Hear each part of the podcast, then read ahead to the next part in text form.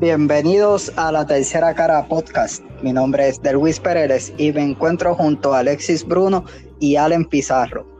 Bueno, gente, primero que todo, ¿verdad? Eh, excusamos a nuestro compañero Jacinto Rodríguez, eh, que no pudo estar eh, con nosotros en esta mañana, pero, ¿verdad? Le, le enviamos un saludito y un abrazo a Jacinto.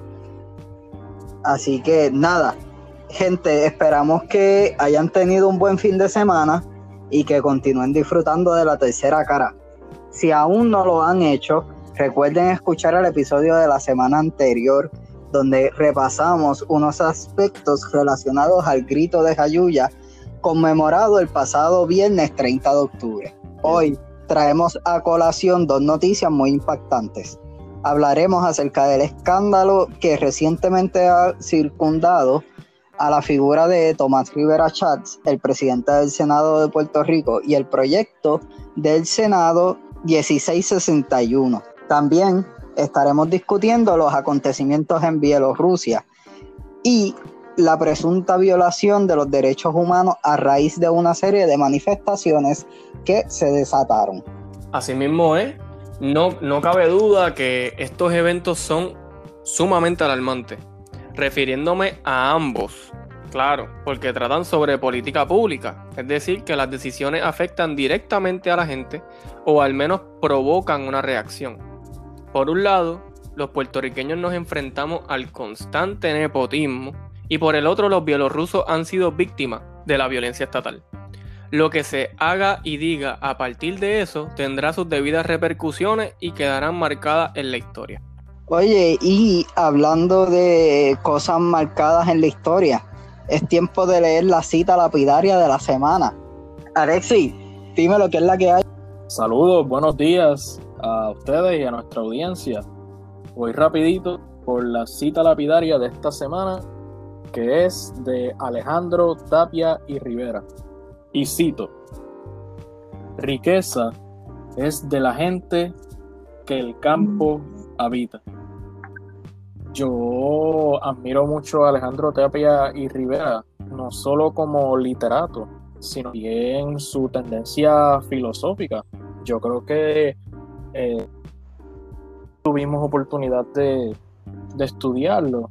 Eh, y también estudiamos sus conferencias de literatura y quedamos asombrados por eh, la manera en que él tenía esta perspectiva muy adelantada a su tiempo. Y yo creo que esta otra cita es un, ejemplo para eso, porque dice que la riqueza es para, para en que el campo habita. El dinero no es la riqueza. No, y eso, eso cobra vigencia todavía. El hecho de que muchas personas, yo lo relaciono con, con la naturaleza. Este, que mucha gente pues se, se enfoca en, en los bienes materiales, eh, que obviamente responde a un, sistema particular económico, ¿verdad?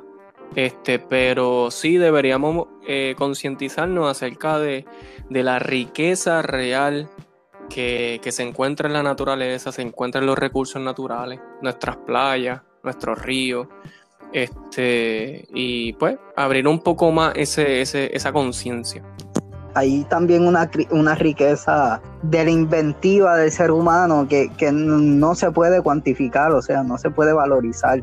Eh, el ser humano tiene unas capacidades creativas y creadoras eh, que no podemos determinar o no le podemos poner un precio, no le podemos decir, mira, tú, tú, este, este, este escrito que tú hiciste vale un peso, eh, que se trata de hacer, pero realmente no, no tiene valor. Así es, y me llama mucho también el de el campo, porque usualmente el campo con el verdor, con la flora, eh, con la germinación de frutos. O sea que para mí es una alusión a que tú tener que comer, eh, tener unos, unos recursos naturales, eh, como dice Allen, con los que interactuar, pues yo creo que eso es un significado eh, más, más conciso de, la vida, cómo el ser humano se relaciona con la naturaleza y con lo que puede hacer. Y, también la necesidad que hay de redefinir ese concepto de felicidad, redefinir ese, ese concepto de, riqueza. Y, y, pues Alejandro Tapia Rivera tuvo ¿verdad? toda la razón en lo que dijo.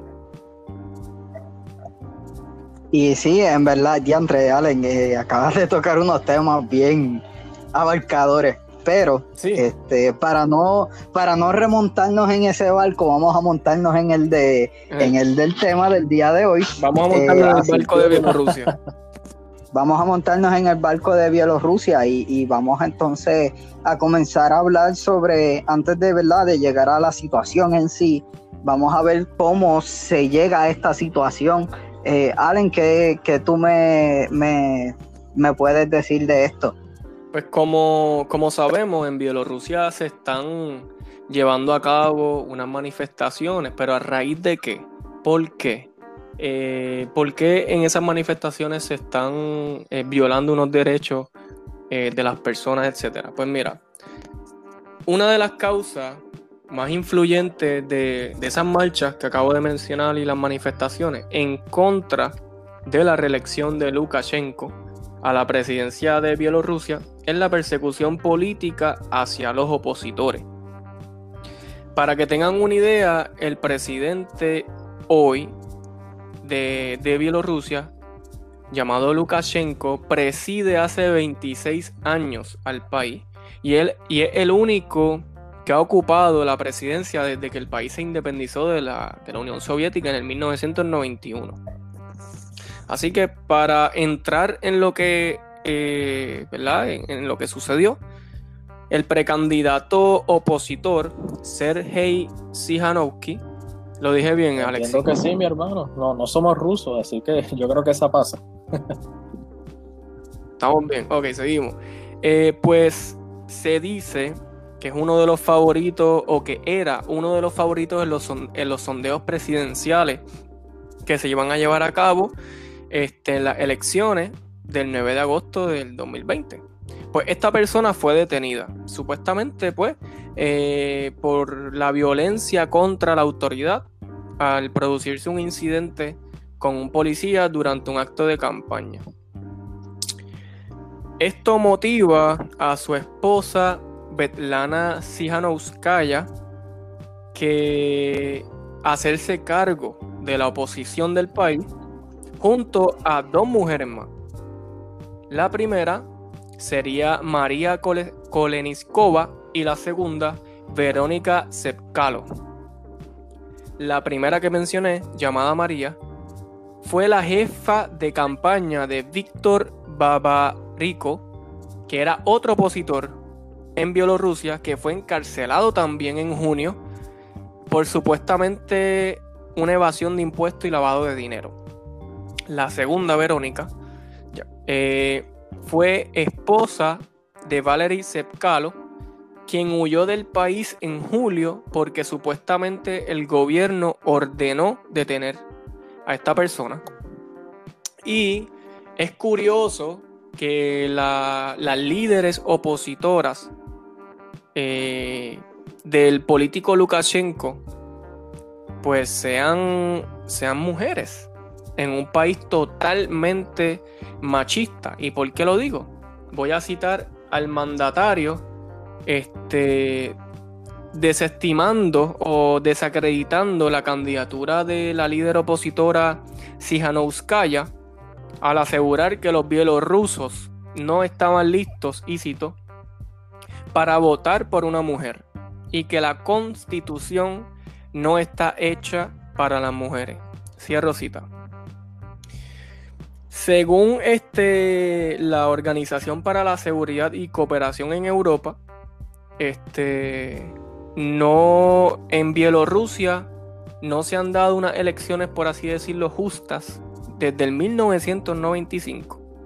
Libre, eh, ni con, ¿verdad? con la libertad que amerita, ni tampoco en este año, que las elecciones se celebraron, como dije, el 9 de agosto, la jornada electoral no tuvo participación de observadores independientes o internacionales, mejor dicho, ni tampoco observadores nacionales, o sea, del propio país, para poder observar, ¿verdad?, que todo estuviese bien en el proceso eleccionario.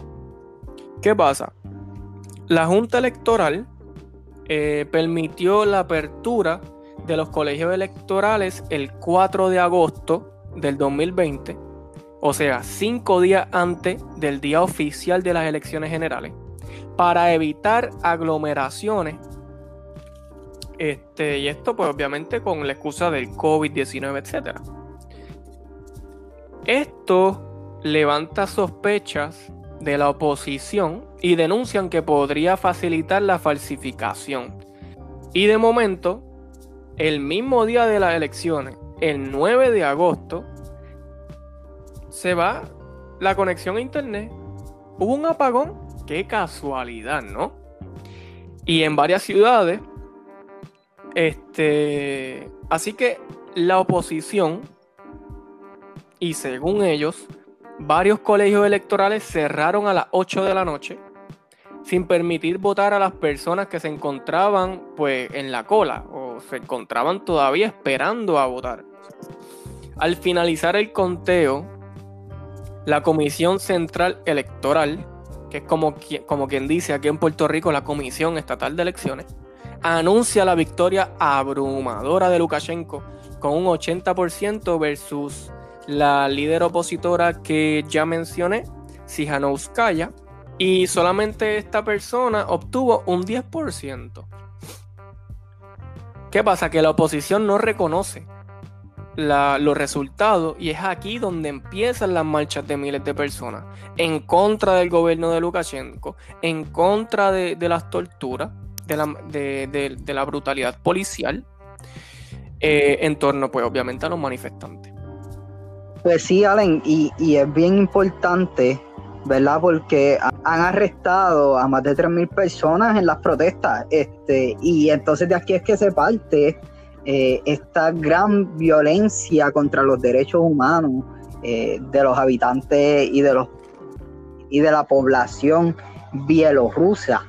Entonces aquí es que vemos la, la, la gran participación externa de, y las opiniones, ¿verdad?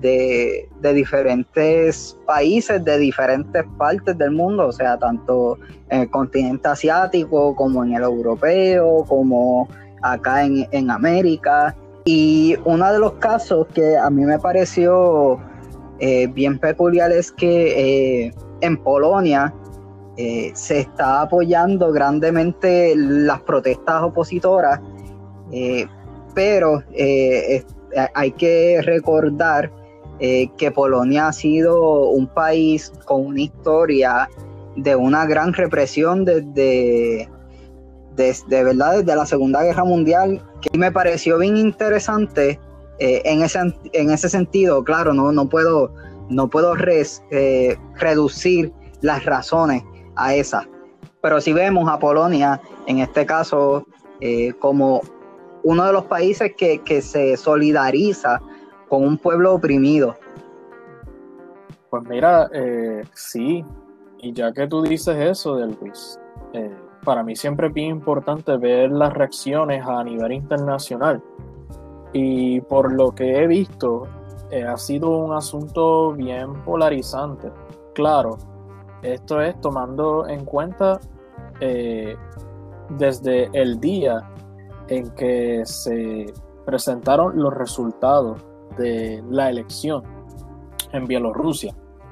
Eh, a raíz de esto, pues hay países que obviamente aprobaron y a Lukashenko, como hay otros países que sencillamente dan sus debidas explicaciones, eh, pero obviamente no tenemos tiempo para mencionar todos estos países, pero sí voy a mencionar algunos entre los países que aprueban Armenia, Nicaragua, Omán, Siria, Turquía y por supuesto entre los que desaprueban los resultados se encuentran algunos países europeos eh, Occidente, claro, quiero enfatizar eso. Está en Alemania, Bélgica, Eslovaquia, Países Bajos, el Reino Unido, Suecia, Suiza y dos países que quiero mencionar del continente americano, Canadá y Estados Unidos. Eh, para mí esto tiene una cierta ambivalencia porque hay muchas cosas que a mi mejor juicio están envueltas que a lo mejor eh, todavía nosotros no hemos tenido la oportunidad eh, de toparnos. Pero al momento, por parte de uno de los, de los países que desaprueba, específicamente Estados Unidos, eh, el secretario de, ese país, Mike Pompeo, había eh, emitido de prensa este, declarando que estaba eh, muy preocupado por el desarrollo de, las elecciones en, este país. Eh, el mismo argumento que Allen había mencionado de que las elecciones no eran libres ni justas. Pero por el otro lado está Rusia. Y me parece, esa relación me parece muy interesante porque eh, no sé si lo llegaste a decir, Ale, no recuerdo. Pero el mismo Lukashenko en varias ocasiones había denunciado que Rusia y entre otros países estaban tratando de sabotear eh, dicho proceso enviando dice que unas espías, por, por, decirlo así, incluso llegaron a arrestar eh, a unos rusos que luego tuvieron que liberar junto a otros opositores. Y pero al mismo tiempo, eh, Putin eh, se presenta, como habías dicho, Allen, en defensa, o, mejor dicho, en apoyo al presidente Lukashenko, incluso ofreciéndole eh, una fuerza armada de así ser necesario. Y la, otra ambivalencia que encuentro con Rusia es que al mismo tiempo Putin dice de que eh, hay que darle el espacio a los manifestantes a escucharlo y cuáles son sus reclamos. Así que a, raíz de todas estas reacciones que no las he mencionado todas, sin embargo, eh, eh, son muy, son muy, muy curiosas porque uno se pregunta, ok, ¿por qué este país lo está defendiendo y el otro lo está condenando? Eh, ¿Habrá algún tipo de interés? y bueno, nosotros somos de humanidad, así que lo estamos eh, casi preguntando retóricamente. ¿Y por qué estos desaprueban? ¿Y por qué el gobierno de Lukashenko se muestra defensivo? Eh, ¿Qué, qué están intentando de, proteger? Si algo, claro.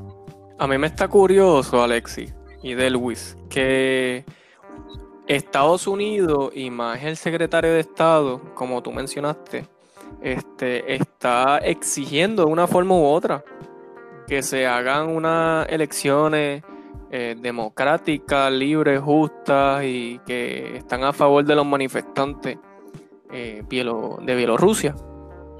Pero es el mismo país que guarda relaciones económicas y políticas con otro llamado Arabia Saudita, que no hay democracia tal cosa. O sea, estamos hablando de un país donde reina una familia donde no hay partidos políticos, donde, donde las personas están subyugadas al poder y a lo que dice una sola familia. Y es curioso, y por eso es que eh, me entra la sospecha en, este caso eh, de Bielorrusia, porque, ok, ¿cuál es la intención? ¿Cuáles son los intereses reales de estos países que están en contra de, la presidencia de Lukashenko en Bielorrusia. ¿Cuál es el interés real en Bielorrusia? Así que dejo hay que preguntarse, Ale, eh, ¿qué relación tendría la oposición en Bielorrusia con estos países que, desaprueban esos resultados, porque eh, se puede descartar eh, de ninguna manera, porque una cosa es que que estos eventos se están dando, la, brutalidad estatal es, rampante, han arrestado opositores, han arrestado civiles, de hecho les, les han hasta lanzado con gases lacrimógenos y gomas de bala para reprimirlo. Pero entonces, uno se pregunta cuáles son las intenciones de la oposición. Se presenta como una posición real para enfrentar los problemas que hay en, ese país, porque en lo que hemos encontrado eh, se ha dado una serie de, crisis económicas, eh, ¿verdad? Sé que eso es muy general, pero, pero no tenemos el tiempo para, para, indagar en, esa economía per se. Pero, sí sabemos que, hay, unas cosas, hay unos problemas ocurriendo. Entonces eh, uno se pregunta, ok, eh, ¿estás con el pueblo o estás con el sentido reaccionario del pueblo? Que son dos cosas distintas, muy distintas. Y tampoco es usando ni justificando ni las declaraciones ni las acciones de Lukashenko. Pero sin embargo, yo creo que, como siempre, hay que buscarle la tercera cara del asunto. Pues no, sí, definitivamente eh, esto es un tema bastante controversial dentro de todo, ¿verdad? Pero, ¿qué les parece si nos tomamos un break y entonces damos por culminado el tema y entonces nos tomamos un breakcito. Allen, ¿qué te parece? Sí, sí, y más este tema que está un poquito este candente. Así que nada, gente, relájense. Yo sé que es por la, ya estamos tempranito, tómense su café, compartan.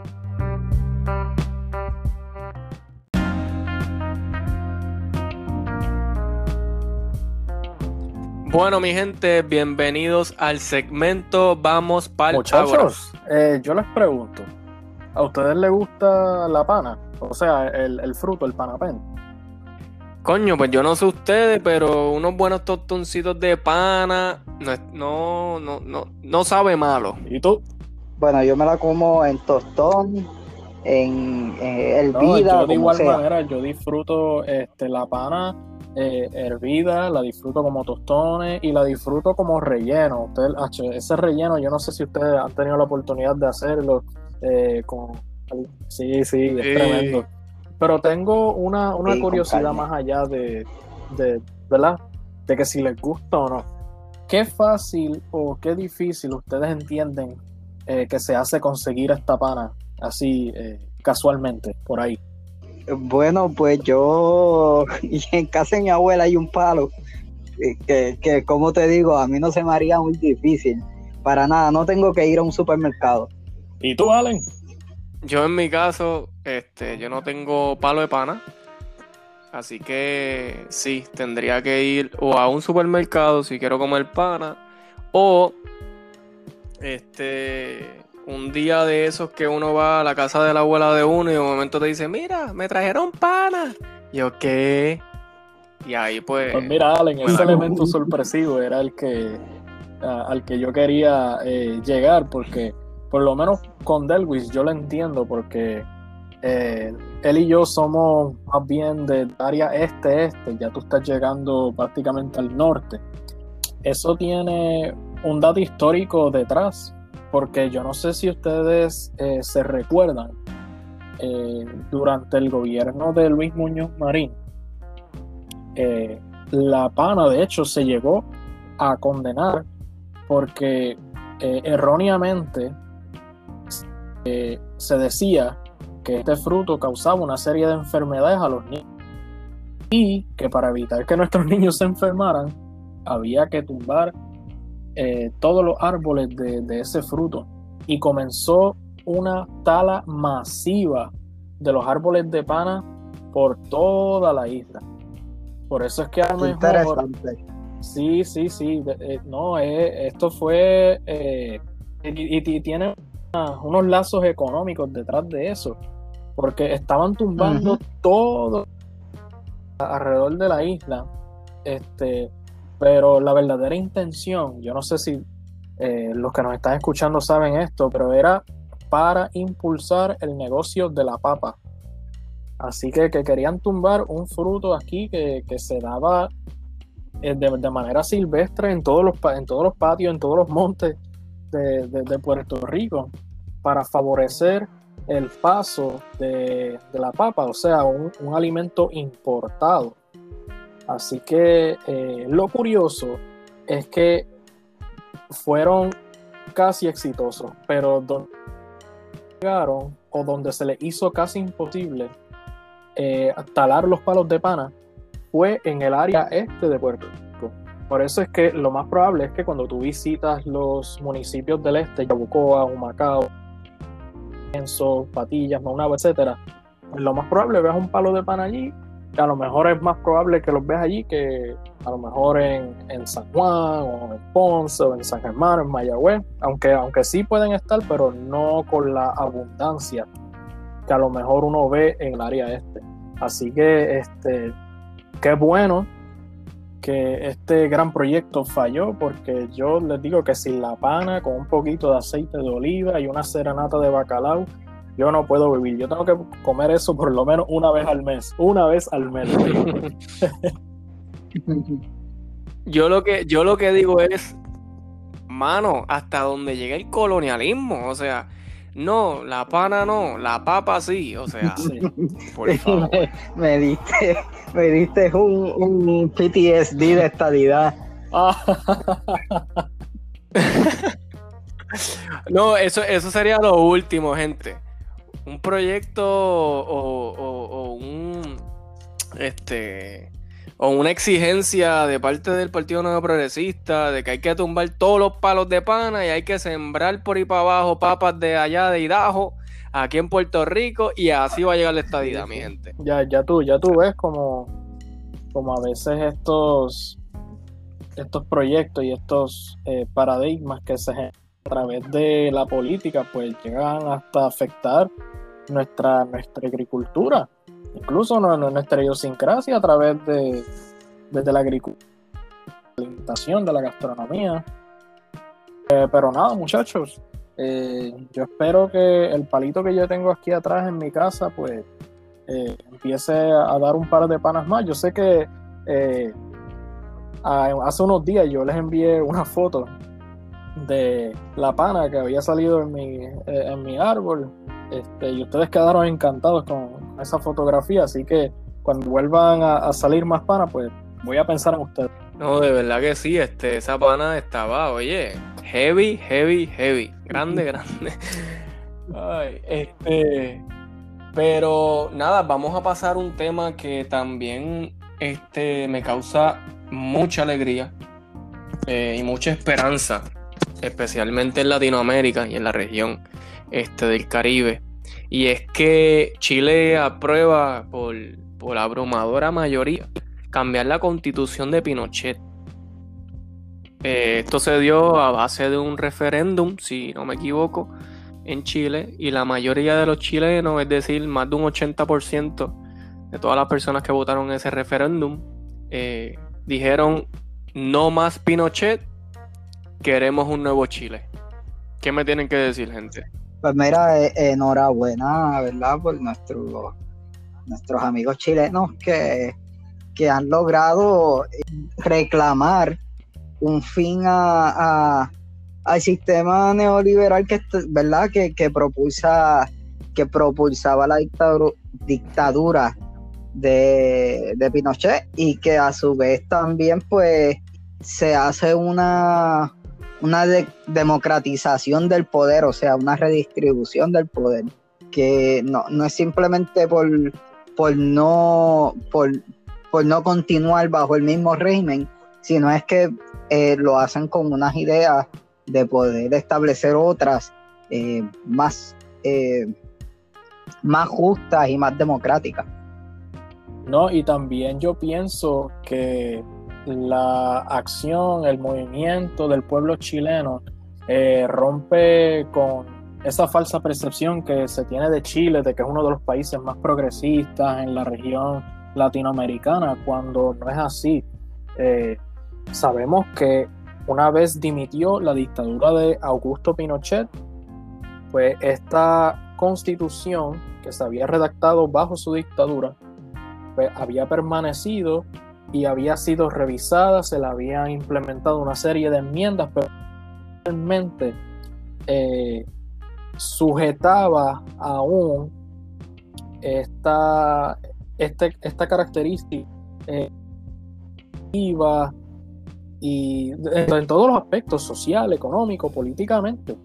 Y se ve, se ve reflejado eh, en el Chile, donde, donde vemos que la población pobre eh, está en incremento, donde lo que uno piensa que en el resto del mundo son servicios esenciales no lo son. El agua en Chile es privada. Eh, se propulsa la educación privada y, el Estado no está obligado a ofrecer una educación pública y gratuita. Así que yo creo que es un movimiento muy, pero muy importante y muy pertinente y hasta ejemplar para otros territorios, incluso hasta el nuestro, mi gente. Eso es así. Este, esta, esta, esta este nuevo, nuevo triunfo del pueblo chileno yo espero que, se estudie más aquí en Puerto Rico, que la gente eh, se concientice acerca de la importancia que, todos y cada uno de nosotros tenemos en la vida política de los países, eh, especialmente del nuestro.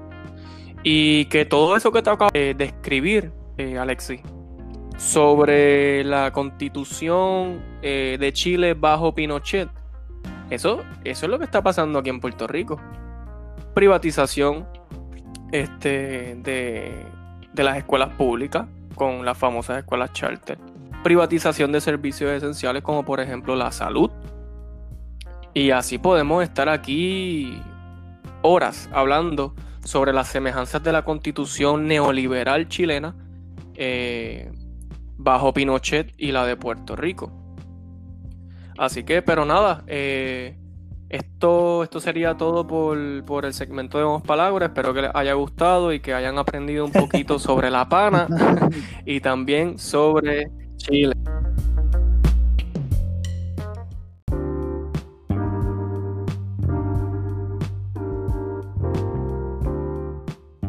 Y regresamos a la tercera cara podcast.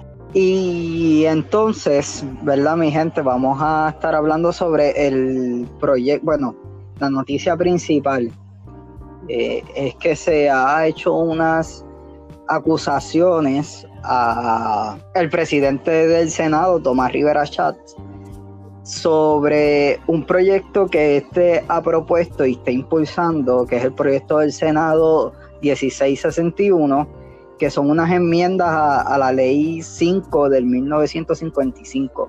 Eh, esta ley esta ley se le conoce como la Ley de Administración de Documentos Públicos de Puerto Rico.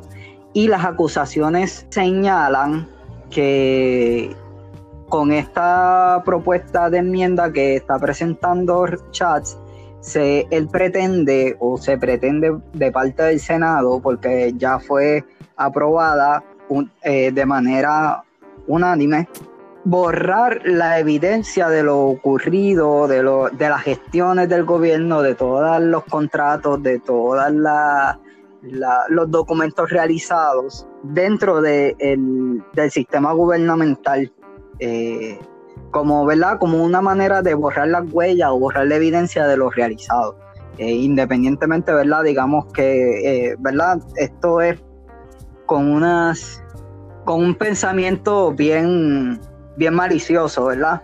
Eh, de que puede ser que a través de ella eh, se permita entonces la destrucción de unos documentos que evidencien unas prácticas negligentes de, los funcionarios públicos. Ante estas acusaciones yo me di a la tarea de consultar directamente la propuesta y aunque no pude comparar el proyecto de ley presentado por Rivera Chats con lo que actualmente está establecido en la ley 5, eh, pues como quiera, eh, ¿verdad? Voy a hacer unos señalamientos sobre lo que es lo que se encuentra en el proyecto del Senado. En el proyecto del Senado 1661, o sea, qué, difícil se va a decir ese número. Una de las cosas que encontré es que este, dentro de los motivos de, la propuesta, eh, se presenta una perspectiva totalmente económica del asunto. O sea, lo que se pretende es poder reducir la cantidad de espacios y la cantidad de recursos que se utiliza para archivar eh, los documentos que, establecidos por ley deben, deben ser archivados. Entonces, pues presenta otro tipo de problemática como la validez de los documentos electrónicos o digitales, eh, tanto dentro del mismo sistema como para a lo mejor nosotros realizar algún tipo de, gestiones dentro de, las oficinas del gobierno, eh, gestiones de salud, eh, gestiones de, la oficina de desempleo, gestiones en Hacienda, que según se alega, pues ya se ha enmendado la ley para que dichos documentos sean válidos, pero no se está implementando porque muchas agencias gubernamentales todavía requieren el uso o la presentación de los documentos eh, físicos como documentos oficiales. Sin embargo, sobre lo dispuesto de los documentos dentro de la dentro de la de este proyecto de ley se establece que se le da una autorización a un sinnúmero de ejecutivos y representantes de estos a administrar el programa de administración de documentos públicos. Perdone la redundancia, pero administrar el programa como tal de administración de documentos públicos. Estos entonces podrán determinar los documentos como confidenciales o no. Podrán establecer las normas y procesos en los sistemas de archivos, el proceso de conservación de documentos públicos y también podrán establecer requisitos, funciones y responsabilidades para los administradores de documentos, o sea, los que estén bajo el programa. Reservándose entonces el director del programa el poder de intervenir en las labores de esto. Otra de las cosas que aparece que me pareció importante resaltar es que el nuevo artículo 4A y ahora dice que no se podrán imponer bajo ningún medio mayores requisitos para validar algún documento. Una de las cosas que, se que encontré, eh, y ya de aquí en adelante ustedes pueden continuar a hablar, eh, es que digitalizar un documento para entonces borrar el, físico, ¿verdad? Que no es simplemente eliminar el documento y ya. Eh, y entonces se establecen unas normas eh, bajo las cuales se hace un inventario de los documentos que se, que se, que se destruyeron, eh, el inventario del documento eh, en el archivo de manera digital y básicamente los motivos que presenta Rivera Chat es que cataloga como irracionable el que continúan habiendo documentos y se continúe pagando por mantener los archivos de los archivos de documentos físicos eh, cuando se pueden tener de manera digital.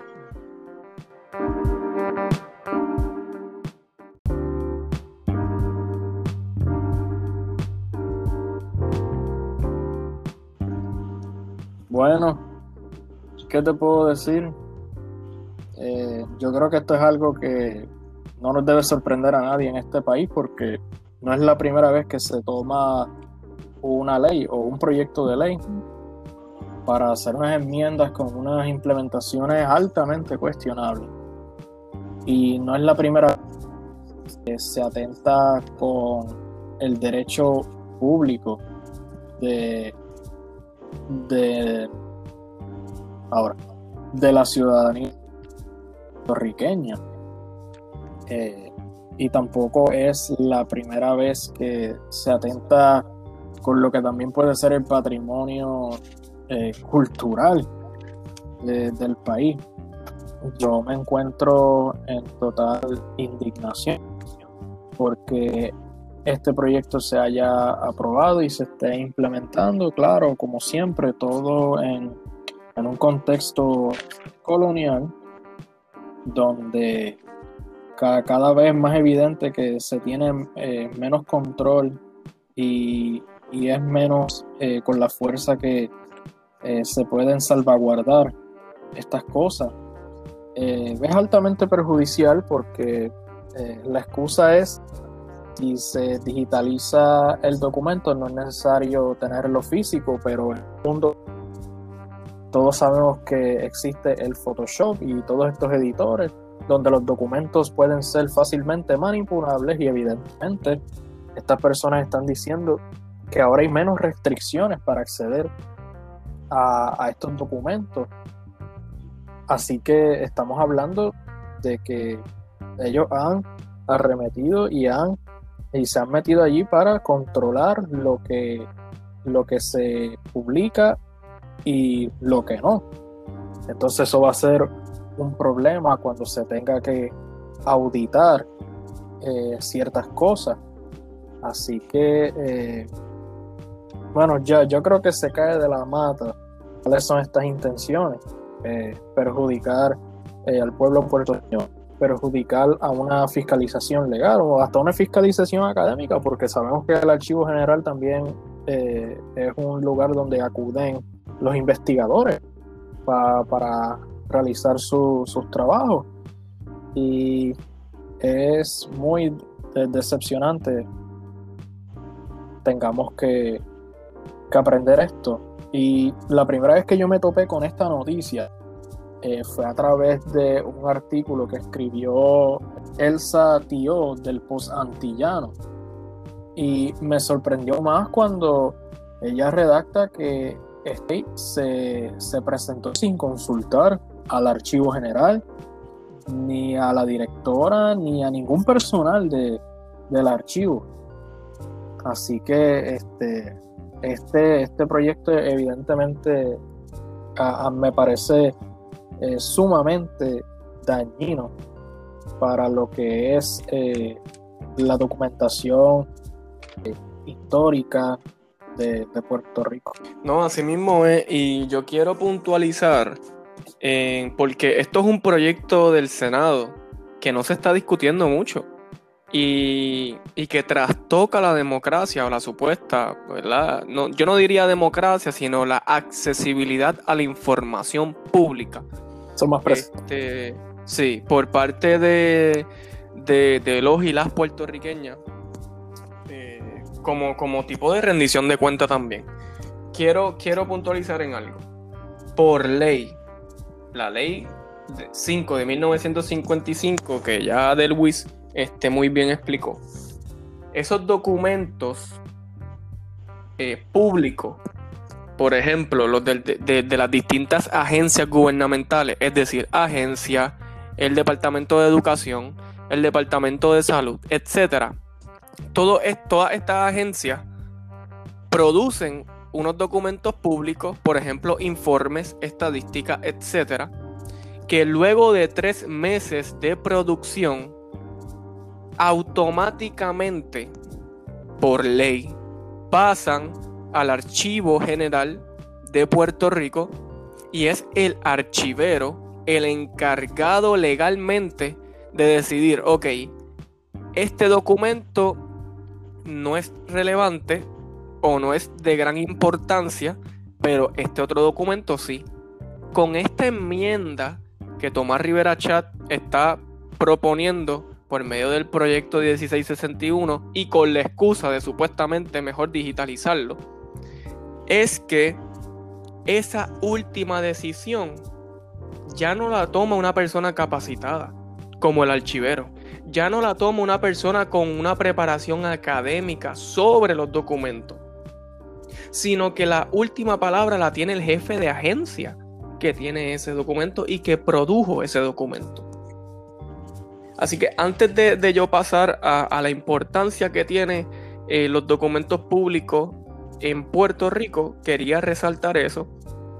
Y como dice Alexi, no se consultó al Archivo General de Puerto Rico sobre esta decisión, se hizo a espaldas del pueblo, nada nuevo, sin vistas públicas, nada nuevo, pero tampoco se consultó al Instituto de Cultura puertorriqueña, ni al director de dicho instituto. Así que volviendo a, o yendo a mi tema central sobre la importancia de, de estos documentos, como bien dije, la accesibilidad de los documentos públicos son pieza fundamental para garantizar de cierta manera pues una transparencia, aunque no del todo. Pero sí son, pero sí son importantes esos documentos de, que producen estas instituciones gubernamentales. La custodia de estos escritos por parte del Archivo General de Puerto Rico y del Instituto de Cultura Puertorriqueña, como resultado de la ley ya mencionada, exige el hecho de que todos los documentos públicos, por obligación, como ya dije, vayan al archivo. Y es de suma importancia salvaguardarlos porque es una evidencia sobre un hecho histórico. Para los historiadores y para las personas que aspiran a hacerlo, los documentos son una joya fundamental para poder desarrollar, desarrollar un análisis de algún tema de investigación en particular dentro de un espacio y tiempo determinado. La memoria histórica y colectiva se puede ver afectada con el proyecto que está empujando y de autoría del presidente del Senado Tomás Rivera Chats, que fue el mismo de hecho, que aprobó y, y creó el código electoral que nosotros llegamos a discutir y que fue un desastre. Y que también, pues, como, como estábamos este, explicando, este proyecto del Senado 1661 legitima la destrucción de documentos públicos por personas que no, no están preparadas, no están capacitadas para tomar esa decisión. Y, por lo que me pregunto. Sí, sí, Alexi. No, no, y, eh, eh, comentando sobre eso, y entiendo yo que el archivero eh, tiene una labor, o se supone que tenga una labor que sea de carácter independiente, que el archivero no le tiene que responder sobre cuánto tiempo se toma para, para, archivar, cómo archivarlo, qué accesar, a quién permitirle accesos y cuándo decomisar esos documentos. Entonces, a mí me preocupa las cosas como lo, como lo que es eh, el espacio y lo que es la propiedad, porque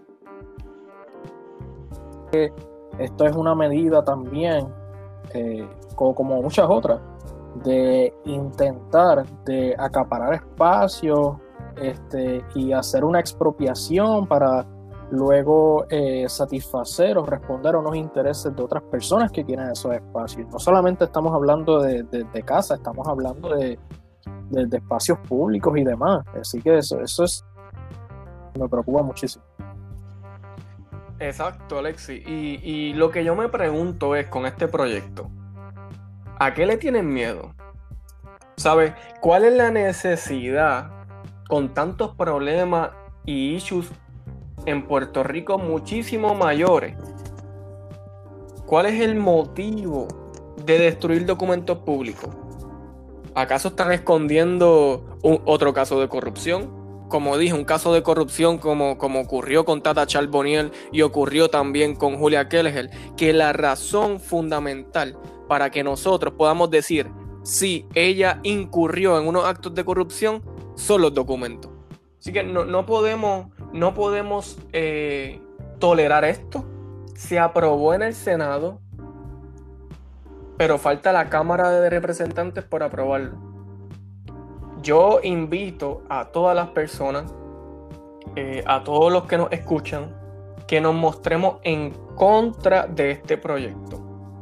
Invito a todas las personas eh, y profesionales de la historia, los historiadores, los archiveros, las personas este, encargadas de los museos y de nuestra memoria colectiva que defendamos nuestra identidad y nuestra memoria nacional. Yo respaldo eh, eso, Allen, porque eh, sencillamente nuestra idiosincrasia está en juego. en realidad es lo único que, que, puedo, que podría decir al respecto.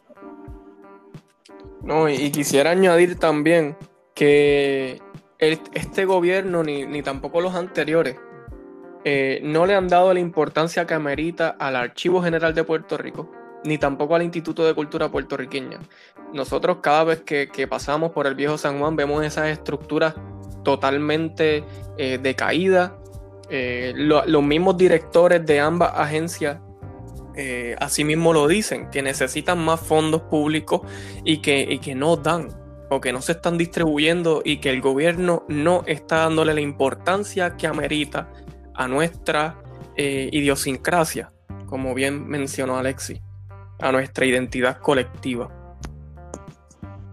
Y que, cabe mencionar que estas instituciones eh, no fueron facilitadas por, por, un gobierno que estaba preocupado precisamente por eh, rescatar y conseguir cultural del pueblo. Eso ha sido esfuerzo del mismo pueblo. como hemos oído eh, por ahí en la alza de las manifestaciones, las denuncias en colectivo, el pueblo salva al pueblo. Claro, eso lo supo eh, Ricardo Alegría. Es muy importante estar pendientes a cómo se desarrolla esto, pero mucho más importante, y le hago eco a las palabras de Allen, es defender lo nuestro. Y que, exacto, eh, eh, ¿verdad? Yo creo que, ahí es que está el punto. Eh, esto, estamos hablando de, de unos archivos, de unos documentos, de un material que es nuestro, que no es del gobierno, es nuestro, del pueblo. Y nos toca a nosotros defenderlo, porque no los quieren quitar, no los quieren borrar. Así que dicho eso, ¿verdad? Entiendo que damos por terminado este podcast. Gracias por habernos escuchado. Alexi, ¿nos tiran las redes sociales? Claro que sí, Delwis, como de costumbre. Pero antes de eso, quiero exhortarle a nuestra audiencia que si no ha escuchado el episodio anterior, vaya y escúchelo, que valga la redundancia. Eh, episodio 10, dando el grito de Hachucha. Así que, y estén pendientes, por supuesto, a nuestro próximo episodio, todos los miércoles, desde las 6 de la mañana. Recuerden que nos pueden seguir en, Twitter, Facebook e Instagram como La Tercera Cara PR, todo en minúscula, todo seguidito, para enterarse de todas las noticias, todos los temas, actualizaciones, actividades y todo lo que esté pasando en La Tercera Cara. Eso es La Tercera Cara PR. Así que ya saben, mi gente, nosotros una vez más fomentamos el pensamiento crítico y objetivo. Hasta la próxima.